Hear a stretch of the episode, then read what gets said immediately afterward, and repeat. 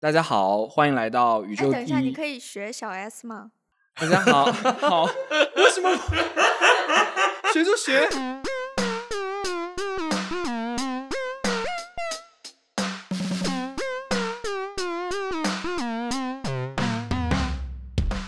大家好，欢迎来到宇宙第一抬杠中文播客 GQ 茶水间。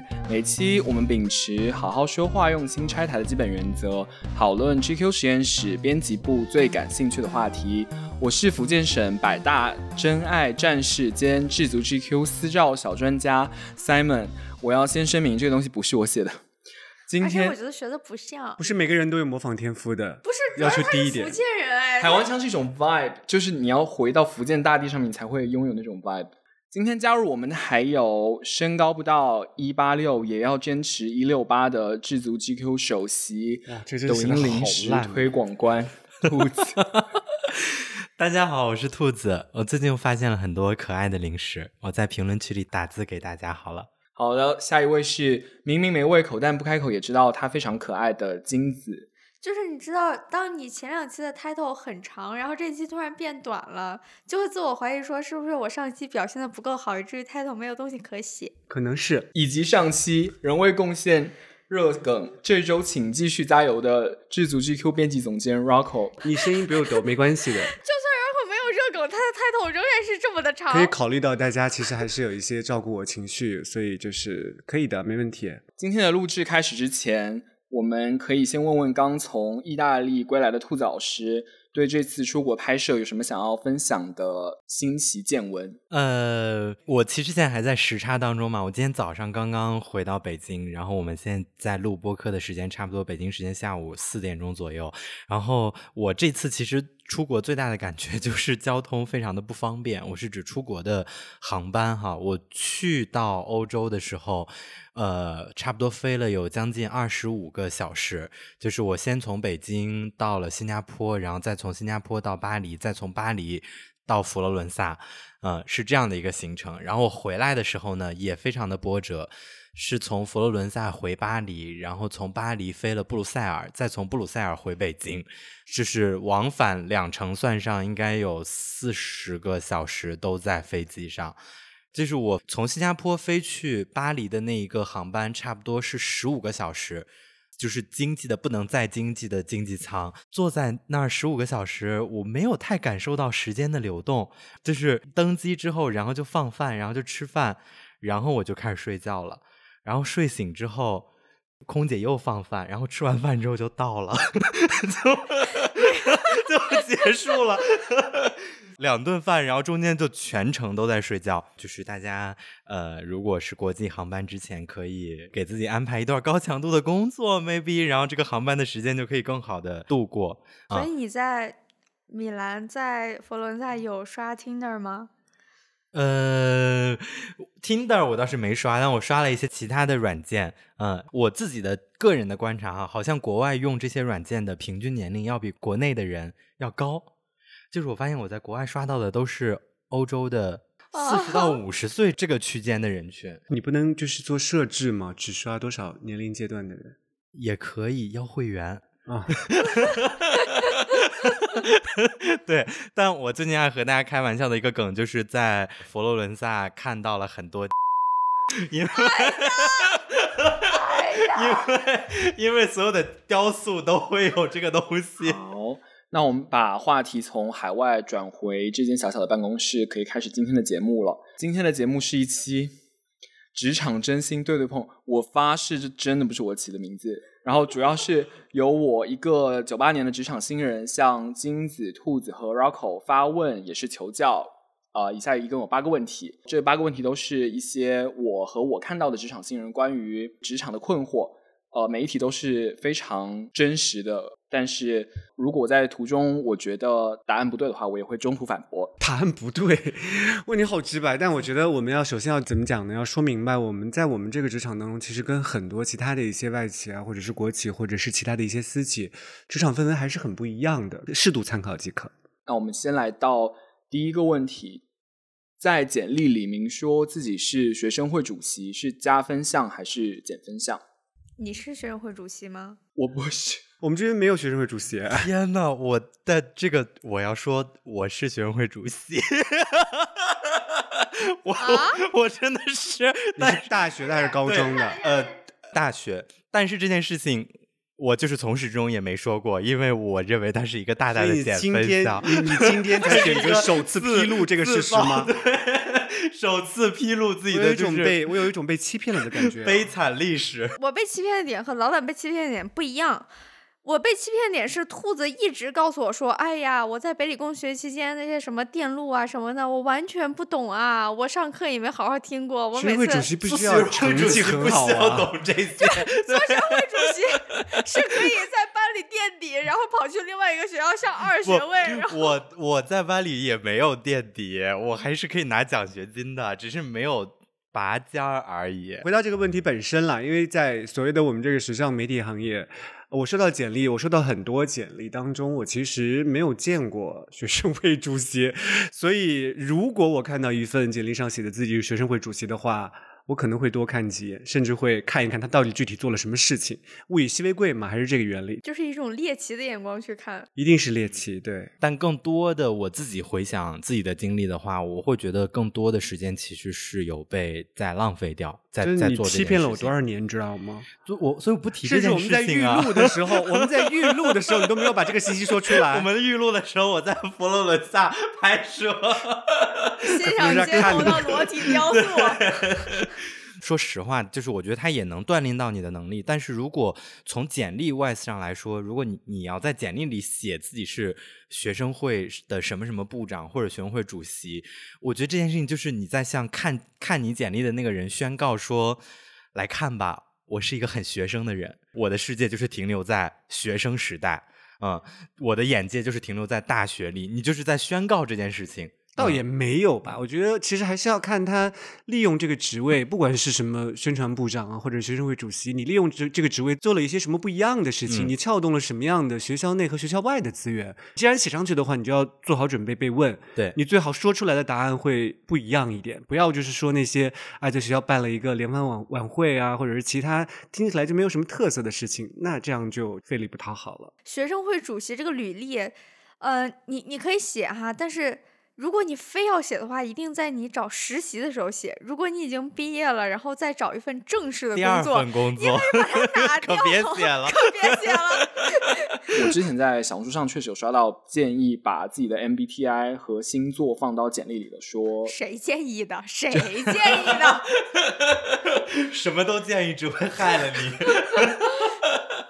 所以你们会有收到过什么？就是它上面的信息会让你们觉得非常奇怪，不知道你为什么要知道的简历吗？我觉得我印象比较深的就是经常会收到一些简历，就是他就是前几页都是自己的个人写真集，有一点阴阴郁风啊，或者是就是酷酷的啊、美美的，大概那种那种照片。呃，我好像收到过有一个秀肌肉的男生的照片，身材还挺好的。然后他入职了。对，那这就来到了另外一个问题，就是简历上面要不要放自己的照片？为什么不放？觉得要的，要的，肯定要的。看到什么照片会让你们就是一眼 say no？我不会一眼 say no，但是如果真的是那种精修磨到蛋壳肌，是叫蛋壳肌吗？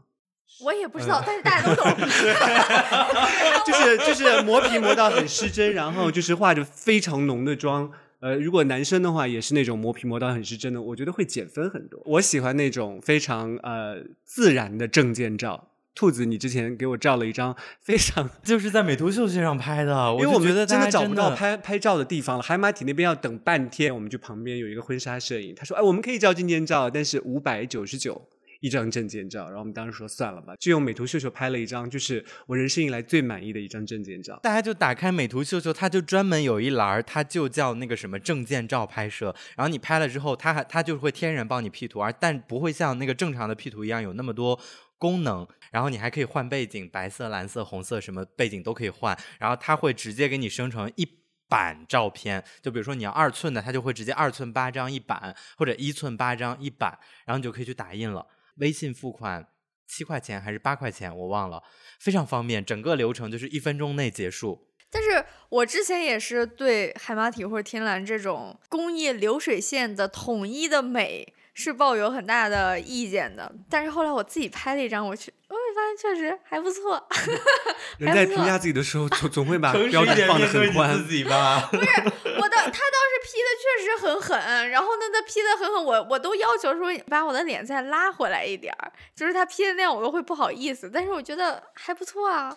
你如果一张照片就真人跟证件照相差过大，无论如何，不管这个老板他有多么的就是久经沙场，他还是会有心理落差的。在无形中给自己减了一点分，这何必呢？还不如一开始把期望值调的低一些，然后看到真人，哎，大家看到哎为之一亮，哎，面试也会更加顺利。明白。那我觉得我们行业应该社交媒体是肯定要放的嘛。我是想，如果粉丝低于一万，是不是就不要放了？所以你是在说你的粉丝高于一万喽？是了，我的粉丝也高于一万，微博、淘宝上好像就二十块钱吧。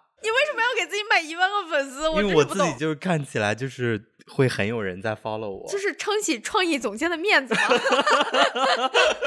没必要吧？这个东西，你的能力其实不是通过你的社交媒体账号呈现出来的。对，我觉得就是如果你没有在运营自己的社交媒体账号，你就不要放了。但是现在有人在运营自己的微博账号吗？我比较看重，比如说你是一个抖音啊，或者是小红书的，maybe 可以放上去。微博就当做自留地，别放了吧。那所有人对写简历有什么建议？因为我在写简历的时候，我最大的问题其实是我不知道我写下的这个信息对我来说是不是一个优势。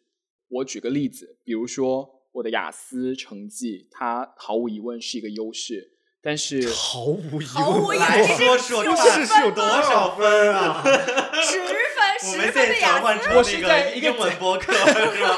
我要，我是一个假设，我是一个假设，我是说，如果我的雅思成绩高于七点五，那肯定是一个优势。但其实我不知道该如何排布我的经历。我如果认真的回答这个问题的话，其实我觉得这个是会有标准答案的。就是如果你有极其过人之处，过人之处肯定是最高项嘛，别人都没有的，你做过的一些很极其特别的事情，当然是社会范围层面的，这个是特别之处，可以放在最前面拎出来写。然后是你的职场经验，无论是正职还是实习，然后再到校园经验，不用去强调自己是学生会主席这件事情。跳高比赛超过了两米二，对，然后语言真的吗？哎，你这个这个没有，这个是我很好的东西，你可以写 吗？这就是这个自己独树一帜的那个排在最高位的，写应该对。为啥？大家绝对会，你绝对会吸引面试官的我觉得注意力会让你过。来给我跳一个看看。对，在此之外，平行的事情就是语言能力，肯定无论如何都是很很重要的能力。语言能力，我有一个建议啊，我觉得不要去炫耀自己的英文有多好，尤其是把一些雅思啊或者是托福的成绩放上去，直接写是流利，在英文方面是流利的口语和精准的书写就好了。这个比你放一个那个那个数字比什么都强。哦，那我会觉得很疑惑哎，那那什么来说，我误以为自己很流利，但其实并不流利。像这种在职场通用的能力，你一定要给出一些让大家降低期望的一些东西，不能够把大家的期望抬到很高。我在面试简历上看过太多说自己英文水平很好，然后进来之后通通给我掉链子的人了。大家以为的自己的那种，尤其是在考试当中或者是在大学学校当中的英文水平，放到职场中来，经常是不管用的。以上这段评论来自北京外国语大学英语翻译系毕业的 Rocco。新东方金牌英语老师我的行业 Rocco，我其实进入这个行业也是经历了十多年的磨合，其实才知道要有一些行业上的英文，尤其是职场中英文，跟之前学过的不管用，实战中去去磨练吧。我个人有一个小小的建议，就是实习生朋友们在写简历的时候，经常会习惯拽大词儿，拽大词儿，写排比句，但是就不写自己干了点啥。类似于想学习那种互联网黑化那种，其实并不是一个非常好的习惯。就是什么，我我我在这个里面，呃呃，把握了用户心智，然后什么什么服务了什么什么人群，然后很好的完成了客户的预期，什么，但是你就不写你自己具体干点儿。其实你在这里放上两个你具体的案例的例子，会比什么说服性都强。现在有没有那种一键生成简历的小程序、啊？特别多，今天那个 Chat GPT 不是开放了 API 接口嘛？之后就是这个 API 接口就可以接到所有的简历软件里去。我我不得不承认，就是我的英文简历也是丢到里面让它润色了一遍，我觉得写的相当之好。很不错，很不错。就是我刚才听 Simon 说话的时候，其实我忽然觉得有一点道理。我感觉我们都已经离那个简历上没东西可写的岁月太远了，以至于好优秀啊！简历上的简历上都塞不下你的优秀。不是啊，你就是我的意思是说，你离那个寻找实习阶段已经太远了，以至于就是大家都忘记那个时候是怎么过来的了。所以我刚才就是忽然意识到，我们可能在这个问题上有点苛刻。是我自己又仔细想了一下，我如果看到一封实习生的简历，我更多的是会看到热情，因为你在发送你那份求职简历的时候，你一般来说还会附一个 email 嘛，所以那个 email 本身你最好就是从像写 personal statement 一样，就是把自己的一些故事啊，自己为什么想来这边的实习写得更情真意切一些。我觉得真实的情感总是更能打动人的。好，第二个问题是，面试时被问最近看了什么书，但我最近没看书，这时候怎么办？谁最近看了书呢？最近看了小红书，千万别这么答，我只是开个玩笑。没看书，诚实回答就好了，然后再说一本你随时张口就来就可以说得上这本书对你有什么深刻影响的，也都没问题。或者说我最近又重读了四大名著，我相信这也是一个非常不一样的答案。永远要时刻提起这个面试官的兴趣，不能让场子冷下来。我觉得 Rocco 说这个很重要，就是因为我刚才在回想我自己面试别人的时候，什么时候会问 你看了什么书？我觉得这个问题不是一个特别容易被面试官问出来的问题。如果你被问到这个问题了，那要么你在简历里，或者你在之前面试的过程中，你非常强烈的标榜自己是个爱看书的人，你才会引出这个问题。那如果你做了这个标榜，那你最好真的是很爱看书，你就不会出现这个问题设问的这种情况。但你最近你又没看书，那另外。一种情况就是你前面面试的过程真的是面试官已经找不到其他的话题了，所以他只好问你最近看了什么书等等，来去来去通过一些这种 random 的一些侧面，看能不能激发出对你更多的了解。那大概率如果是这种情况的话。他其实也没有那么 care 你到底是看了某一个多么具体的某一本书，或者是你对这个书的看法。我觉得更重点，他其实他只是在给你抛一个信号，就是我还想再找一些话题和你聊。我我甚至觉得这个事情在所有的面试的问题当当中都是适用的，因为本质上面试不是让你回答问题，不然你做 email 的往返就可以了，或者你填个表就好了。其实是要看你聊天的状态，其实你们是在喝一杯咖啡，或者是在约一顿饭。兔子老师刚刚提到的状况，我觉得就是肯定是很理想的嘛。但其实可能对于年轻人来讲，现在我们面对面试官的心态更常见的是，你就是那个拿着我入场券的人，然后这个入场券我不知道我要怎么能拿到，所以我只能第一肯定会非常紧张，第二我肯定会就是极尽讨好之能事。你们在找第一份、第二份工作的时候，有什么让你自己感觉你跟面试官是平等的？的技巧，这不就和谈恋爱一样一样的吗？你越是发自内心喜欢的人，你在追求的时候就越不能低声下气。我真的，我刚才一直在沉默，我感觉就是没面试过。我我我确实，我也从来没有主动找过工作来的。哎呀，莫名其妙，就是 职业生涯就发展的很好。都是面试官很谄媚的跟金子老师说：“ 来我们这儿吧。”面试官就是特别，就是要消除自己的紧张情绪，才能跟他完成一场对话。除去我怎么这么讨人喜欢这个点之外，我我觉得哈，我确实好像只有一次。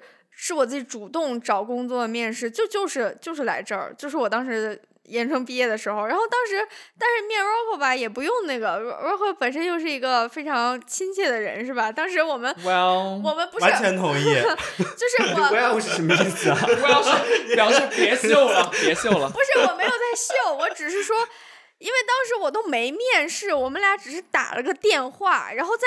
这个电话结尾的时候，就是 Roho 做了一件非常让我震惊的事情，就是他当时就挂电话之后，他就说：“嗯，好，那我们今天头条的阅读也非常不错，我一定要先去泡个澡，然后呢 倒一杯酒来奖励一下自己了。”呜，然后就 你好夸张啊！这是你的记忆偏差吗？我那个时候一定是喝多了，我平时不会这么说话的。我还哇，我还泡个脚，泡脚还是泡澡？泡脚，是泡我一边喝红酒一边泡脚，这到底是谁？没有可能没有这个 wow，这个 wow 可能是我自己，上西下中的生活方式但是。确实泡澡了，觉得是泡澡了。是这样的，我觉得金子当时来这边就是非常顺利，但其实跟面试技巧也没有什么关系，因为其实最重要的点是在于熟人推荐嘛，在任何行业里都是这样的一个比较就是真实。但是有点让人难过的事情，就是熟人推荐真的比一个你精心花了非常长时间做的简历要好用多了。是真的，我所以，我刚才一直在沉默，就是我在回想我几段工作或者是几次面试，全部都是经由熟人推荐，我很少去那个软件上面去自己去扒那个工作，所以我还觉得，如果能找到可以给你推荐工作朋友，这个会舒适非常多，这个体验。我觉得就刚才 Simon 说的那个情况，就是关于调节心态的问题，有一个其实我想补充的，就是我觉得是大家所有人都可以用的一个调节心态的思路，就在于说，其实，在你面试的那个时候，其实是不存在 dream work 的，所以其实这个面试对于你而言是一个很重要的机会，去判断这家公司是不是真的适合你。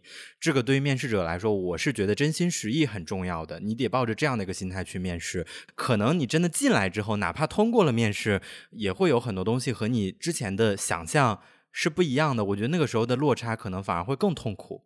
然后你又会觉得我想走又不舍得走，然后等等更多的事情，我觉得反而会更加误入歧途。呃，顺着兔子说的这个，呃，我回想起我二十多年前的面试，就是我自己还是一个投邮箱嘛，就是还是投真实的邮箱。email，伊美尔，对对，已经有伊不是。不是，我那个时候也是熟人推荐，因为当时我是在面试一家律所，然后那个人是我的一个呃师姐。我想的一个点就是，我过去也经历过几次面试，我自己作为面试者，怎么去消除这种紧张情绪？因为可能过了 HR 之后，你要跟你的直接上级主管去面试嘛，我觉得你得喜欢他，这是一个真实的、无法伪造的情绪。如果你真实的，你觉得跟他沟通的时候，你都不喜欢这个人，你害怕他，或者是你们两个人话不投机，那我劝你换一个地方去对，那面试。别来了。我记得有一个词叫那个什么入口处思考，就是你不要太着急的闯入一扇门，进门之前是最需要冷静的。Well，下一题是长得像老板前任是好事还是坏事？谁写的题啊？这是？不是我，不是。关键这个题蛮微妙的，就是在于说你怎么会知道自己长得像老板的前任呢？就是你们一进面，一一推门，你对还在，门然后口进行所整个办公室所有人的目光突然聚集在你身上。他好窃窃像私语就是那个《甄嬛私传》里语面的端妃。我看到他第一眼的时候，我就知道他会帮到我。大家就开始窃窃私语。然后你就你就迅速领会了，哦，我像老板的前任。天哪，我是青，真的。而且而且，这个老板还得是有一个赫赫有名的前前任一段满城皆知的前前情旧史。哎呀，我们就抛开这些吧，抛开这些，我觉得也是不是什么好事儿吧？能不是好事儿好事儿？怎么能这肯定不是好事儿，对。为什么不是好事？就是你不会对他就是更有宽容之心吗？就毕竟你曾经爱过这样一张脸。Again 又是那个心理落差的问题。一开始看到你可能觉得很像，然后看到你的各种表现都不能够满足他对你的预期的话，假设这个老板有世动一些间歪心中没有人思的话，能敌得上纯元。对啊，还是这个逻辑。你看甄嬛最后多惨呀！我觉得这个问题有点无聊，不如我们把它推向另外一个极值，就是如果你长得像老板的爹，那你那你长得可够老的，肯定不是什么好事儿。长得这么老，一定很辛苦吧？但有没有可能这个问题弱一点？比如说他跟你爸重名，就是你的员工跟你爸重名，哎，真的，我们有一个前同事就跟我妈重名，我每次叫他，我都觉得心中对他多两分崇敬。为为为为什么我要去 去去领导一个我跟我爸同名的一个员工呢？我觉得这个但他也没做错什么呀。他只是起了这个名字 耶。他只是这个名字甚至都不是他自己起的。我觉得，我觉得一切一切都是有因果关系的，你知道，都是一个缘分。如果你真的那么有缘跟老板的爸爸重名的话，你跟这个工作可能未必有那么强的缘分。所以，朋友们，如果你没有拿到一份工作，可能不是因为你表现不行，而是因为你和老板的亲属重名。但是我有一个好奇的问题，就是如果是同期进入职场的人，肯定有人会更讨人喜欢，有人看起来会更不讨人喜欢。那作为管理者，或者说作为上级，你们觉得新人有哪些特质会让你们一眼就喜欢上？就是我们之前有一个实习生同事，他每一天都会穿的非常非常之扎眼，而且漂亮。在公司见到他三次以后，我真的很想要知道他是谁。我觉得在我们行业，或者是在其他任何行业，都是一个加分项，但它永远只是加分项，它不是基础项。就它只是让你更快的被看到，但是被看到的这个东西是好还是坏，双刃剑啊、取决于你的能力。嗯，所以它只是零。我的意思是一后面的零，就是 我想越说越什么？为什么？他如果穿的很美，那就是零。不是，对不起，对不起，任何就是这个对啊梗，这个梗刚刚在我脑子里盘桓，但是我觉得它太烂了，我没有把它讲出来。呃，下一题是为回复好的准备了一百个表情包，可以让我更快升职吗？我觉得答案肯定是不行，但这个谁谁说答案肯定是不行？也许是行呢。这个题其实，这个题其实就是来源于我们的兔子老师。兔子老师有超级超级超级多的。呃，表达好的，OK，收到，这样诸如此类的积极正能量可爱表情包，就是所以特别好，我觉得。这个如果大家不说，我自己都没意识到。但是你们一说，我我在想，我好像好确实是蛮爱用这些表情包的。但你是有专门去收集吗？没有专门，我都没意识到，我上哪儿专门去收集，就是个习惯啊。就是你这是刻意练习之后的肌肉记忆，懂吗？啊、也有可能他一直在做这个事情。突然被上升到了这个高度。但我我自己的真实的感受就是，你回老板一个好的这两个中文的字，很多时候是没有办法表达你真真正正此时立刻的那个情绪的，因为有些时候的好的是你。被批评之后的好的，你可能带有一点怂怂的感觉，我就会有一个就是跪着的好的，然后有有有些是你可能比如说你和老板有一个很很火花碰撞的一个一个什么样的一个东西，然后我们说好这个东西很好，我们去推进吧。你这个时候的好的，你肯定就是充满干劲儿，撸起袖子，然后非常开心的好的，那你就是要开心雀跃的好的。他说的所有这个，我脑子里都有那个表情包的画面，对，都能开心对应上雀跃的好的。然后还有一些就是正常平静的工作中，老板突然有一个工作任务布置给你，那你就有一个就是就是一些一些一些一些平静的好的，好的是有很多微妙的情绪的，你这两个字是表达不出来的，但是表情包就非常。直观的可以替你把这个情绪传达出来，它的传达是更精准的。我以一个老板的身份来、来评价我在我这一端收到的信息，我是能完全百分之百收到这些情绪的。他不会这么直白的说，但是他希望下属 还是带着一些积极的情绪做这份工作，即便这个工作特别屎、特别烦人。但是他如果能收到这些正面的情绪，他心中是会非常开心的。我觉得如果我特别雀跃的话，我就在好的后面加感叹号，我觉得是足够了。对，我觉得就是好的加感叹，就是情感已经还挺。但如果你在谈论一个 heavy 的话题，你好的加感叹号就很容易显得有点就是我当然在那个时候不用 再加了，我那个时候就会好的，然后就什么都不加。那你看，就是情绪传达不精准嘛？你明明有更精准的工具，你为什么不用更精准的工具呢？确实，啊就是当兔子在说这些话的时候，我我打开我的微信看了一眼我的表情啊，我的表情都是什么？来当场吃来 吃屎啊！我的表情今天这个 B 班就上到这儿了。给你两拳，不是所有的人都是人。每天都上班的话，素质低一点是正常的。把属于我的份儿，但是我还给我，给社会添乱。我的表情都是这样的表情，怪不得。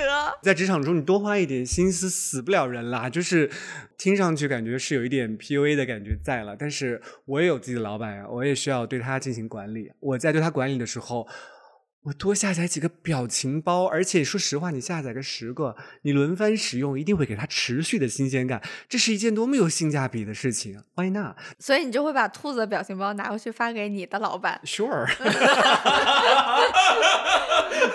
多么好用啊！那呃，Rocco，你会秒回你的老板吗？呃，我会，一定会。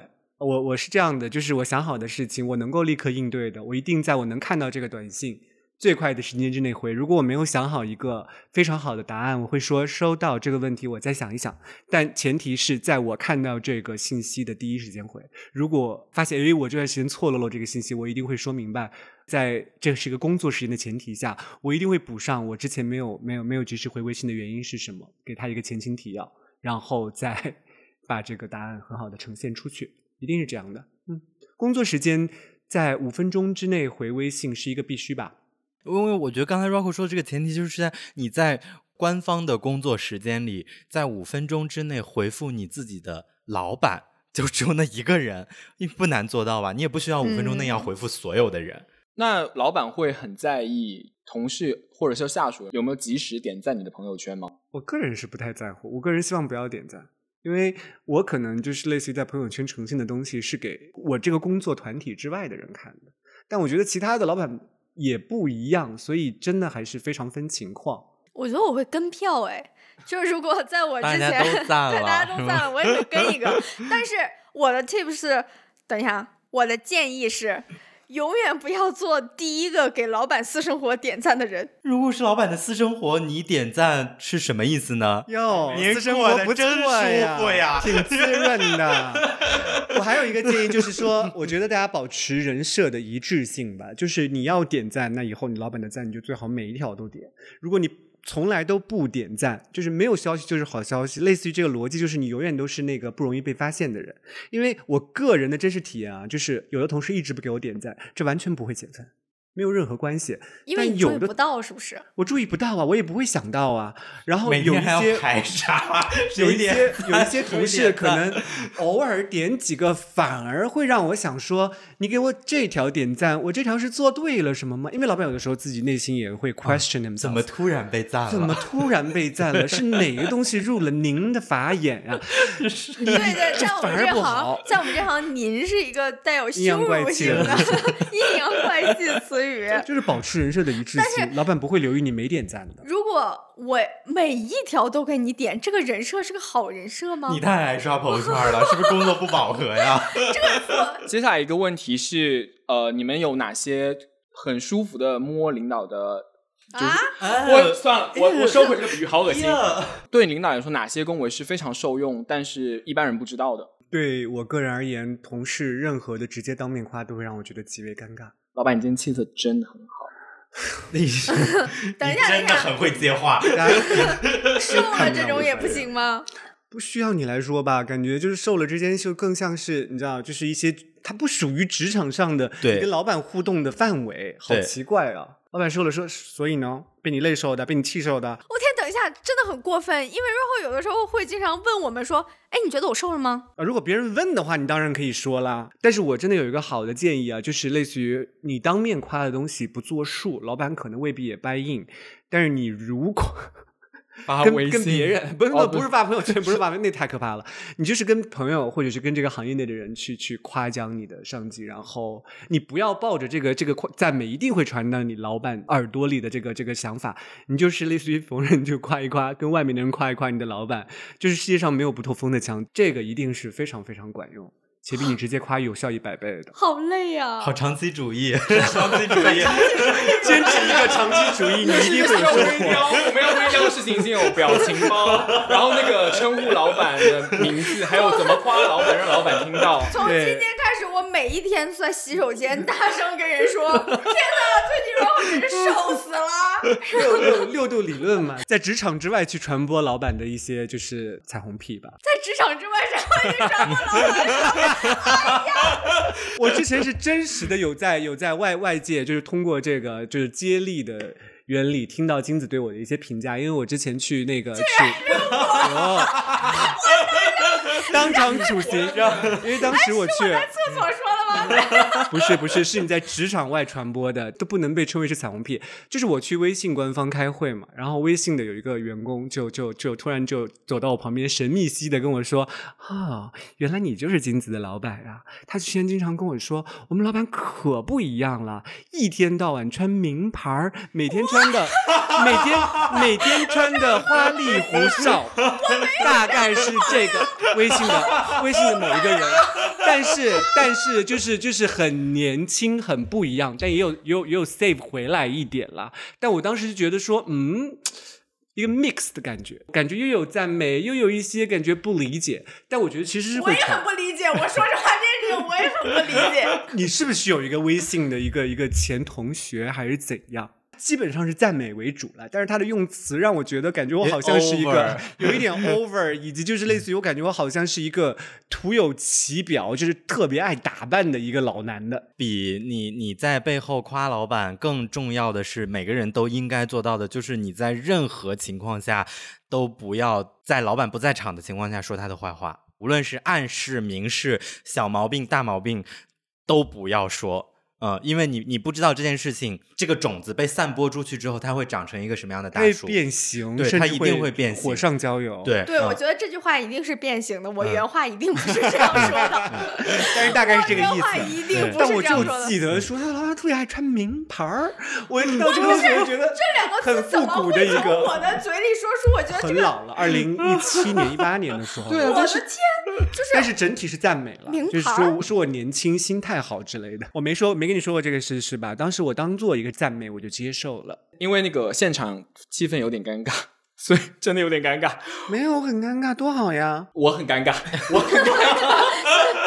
我的偶像，你的偶像什么包袱鬼真的很重，超重的。没有，但但我哎，你你哪来这么重的包袱啊？对呀、娘胎里带没有没有没有，你真，你太会接话了。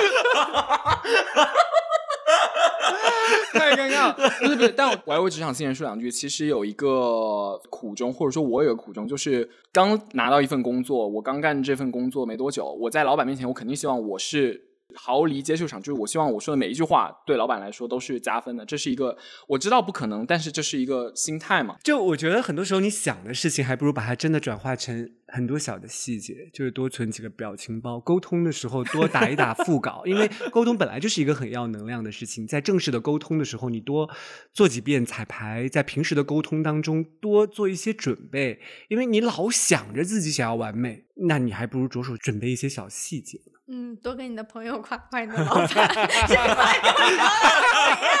平时没事儿的时候，既然说到厕所，我们说一个跟厕所有关的题，就是如果你上班发现老板裤子拉链没拉，要跟老板说吗？你太会发现了，不是你真的是长了一双敏锐的眼睛真呢。的，这观察生活的眼睛用在哪儿不好啊？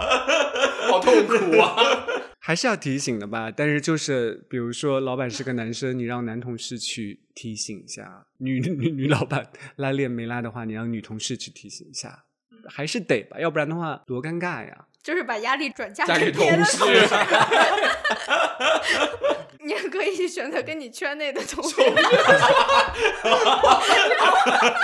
会他会传回去的。世上没有苦口红的讲，老板终究会知道他没有拉上拉链。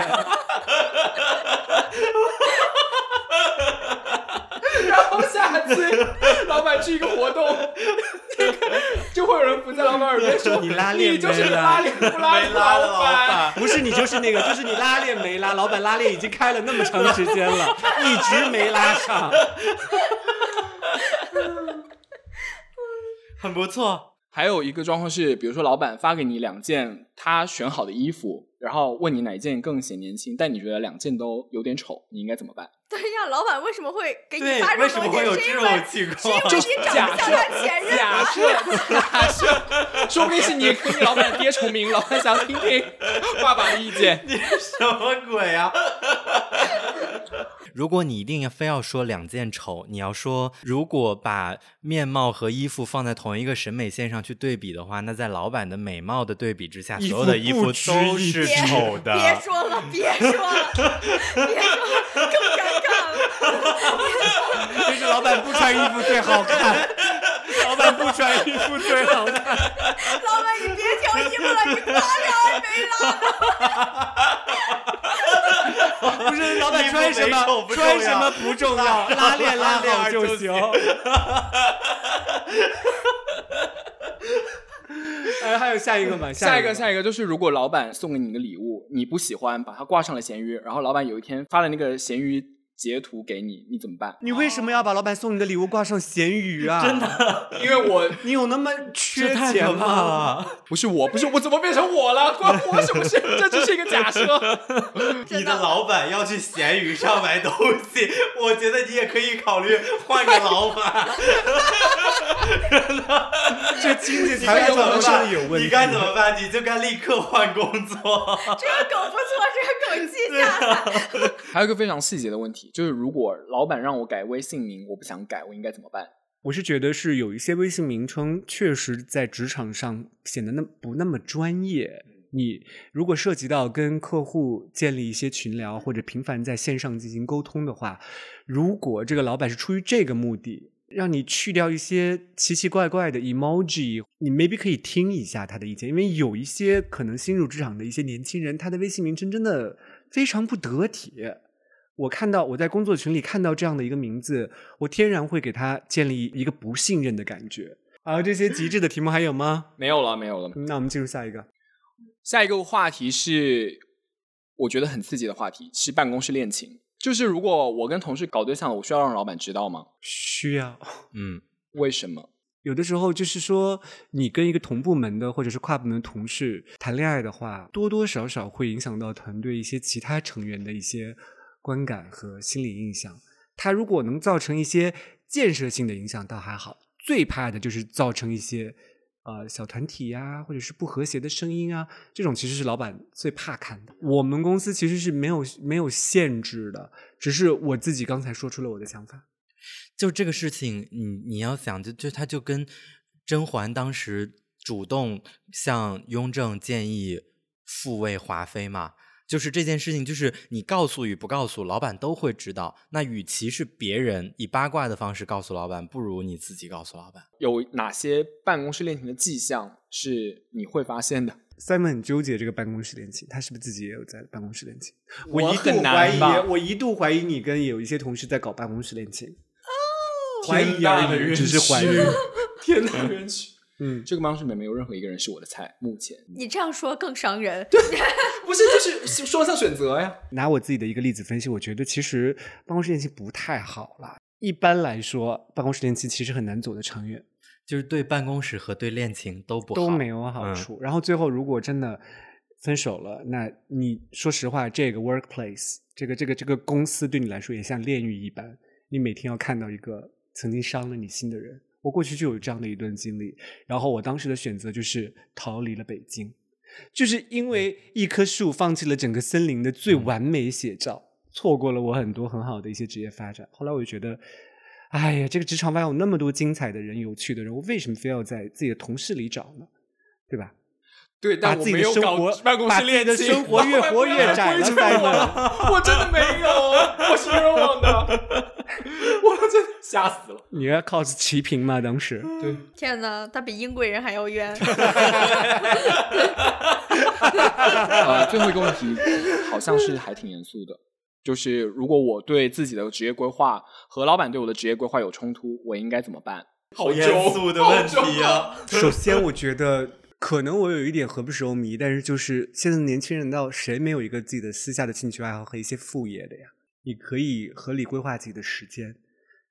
这样听上去，在我们这个内容行业似乎有一点很难做到，但是真的就是说，如果实在是发生不可协调的矛盾的话，你就是骑驴找马呗。但是我觉得不要放弃自己对自己的职业规划，自己对自己的想法，我觉得是最重要的。你不可能在一个一个公司做你的一辈子。虽然我在这个公司待了十多年，但我从来不指望我这个公司的员工可以在这边待五年以上、三年以上。我觉得都是缘分。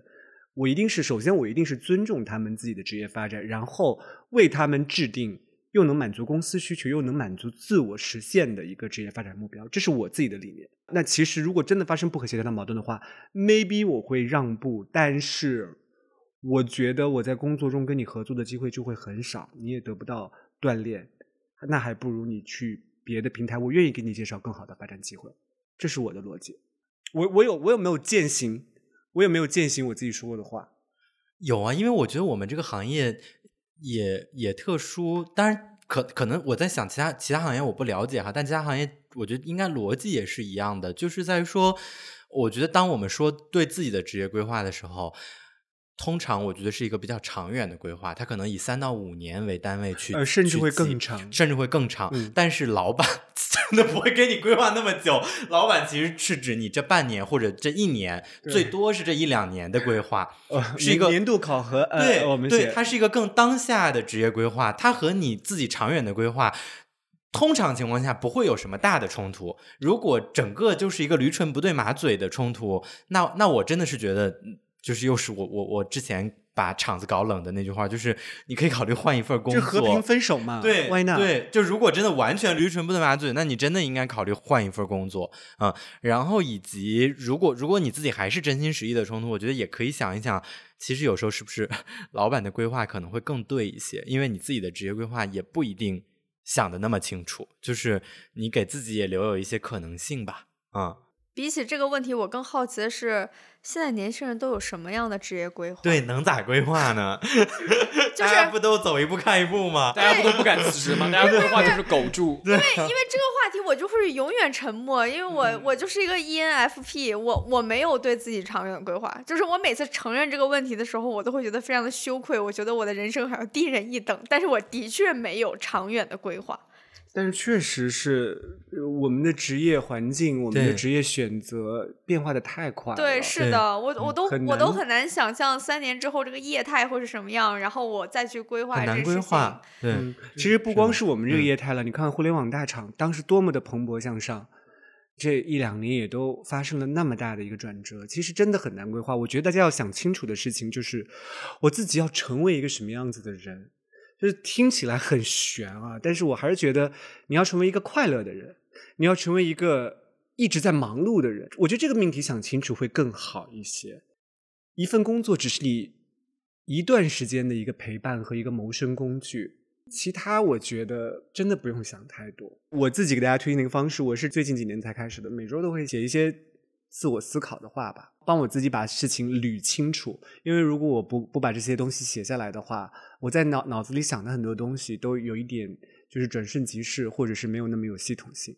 但我想的绝逼不是我在这个工作上我要做什么建树，我想的依然是一些可能我四十岁了，我要做做一些什么样的事情，还是跟自己相关的，一定要去职业化的去想一些事情，这样才能更开心。因为职业上的事情有每天的朝九晚五，够你去想的了。我之前有一个姐姐，她跟我讲了一句，反正我挺喜欢的鸡汤吧，因为我很少见到这么有操作性的鸡汤。她是说，当你在生活中的时候，你对某件东西一下子你那个瞬间感到特别高兴、特别快乐的时候，你一定要把它记下来，因为第一，这种瞬间非常的少；第二，这种瞬间太容易被忘记了。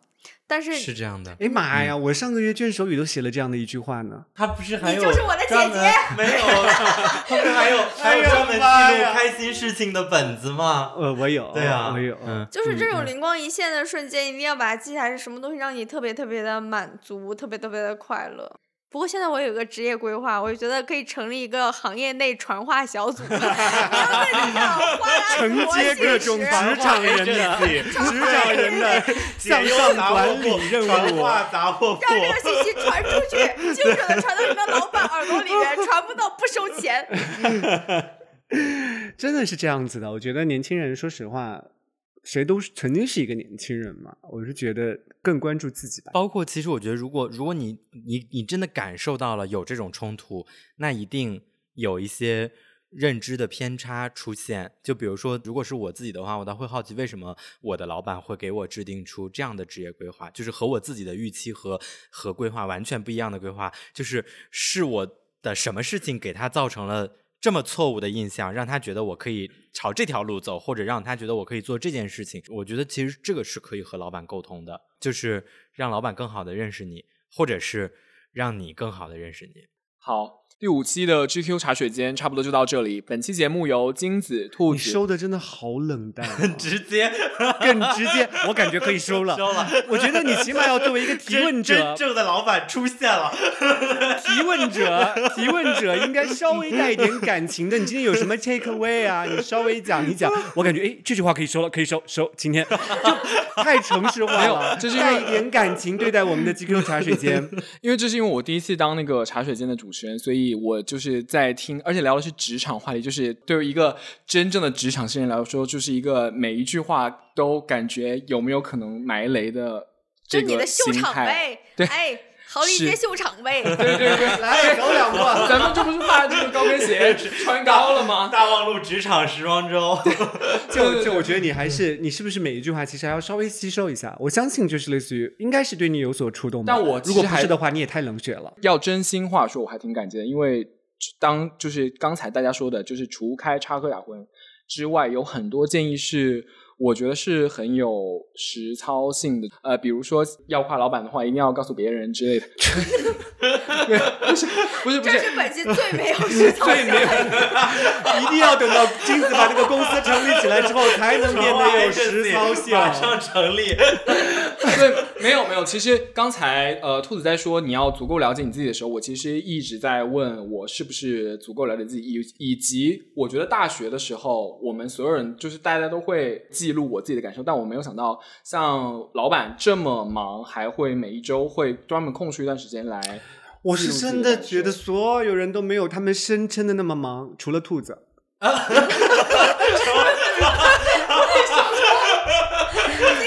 对不起，在这边搞 我，我不觉得，我首先我不觉得这是一件好事，因为我觉得每个人应该 work life balance 不是一件好事。但兔子确实是承担了太多的事情，包括我，大家觉得我很忙，但我依然有有很多留给自己的时间，否则我过不下去的。我感觉今天这个结语是录不了了。我没有在说大家的意思，我也有很多时间去吃好吃的和在抖音上买零食。但都是凌晨三点去凌晨吃面去买零食。兔子只是把别人睡觉的时间用来生活，对，但我觉得兔子这个是不健康的工作方式了。我一天到晚也在说让他去改掉这个，因为他不适合长期主义的呀，这样子身身体会垮掉的呀。你看他越来越胖了，一看就是身体不好的虚胖。出了个国就胖了，因为我们在那个佛罗伦萨的时候每天吃川菜，佛罗伦萨最好吃的川菜馆叫巴师傅，国外很多，我们原来在走时装周的时候都是吃那边的川菜馆。太好吃了。就是倒时差对你的十六八产生了影响，以至于你没有办法再坚持下去。对，没办法，变成了 八十六上跳过来了，那可不胖吗？Double。那家川菜真的很好吃，感觉放在国内都是都是可以为之一就是竞争和讨论的不。会，一定是在那边川菜感极度匮乏的情况下，有可能尤其是在那边，尤其是你会吃几天那种西餐嘛，对那个时候久旱逢甘霖的川菜就会特别好吃。真的太好吃了，好了，录结尾吧。好，那我们的第五期的 GQ 茶水间就在我的反思中 结束吧。第五好期 heavy 呀、真的很 heavy。期的 GQ 茶水间差不多就到这里。本期节目由金子、兔子、Simon 和 Rocco 主持，Eric 和赛赛制作，片头及片尾曲由重金制作。欢迎大家在喜马拉雅、网易云音乐、小宇宙、苹果播客等泛用型播客客户端订阅我们的播客，并在小红书关注我们的 GQ 茶水间的同名账号一定。要关注小红书同名账号，上面有很多真人出镜，还有一些 OOTD，还有一些就是一些黑料揭秘什么的都有。好，朋友们，我们下期再见。下期再见，拜拜拜。拜拜。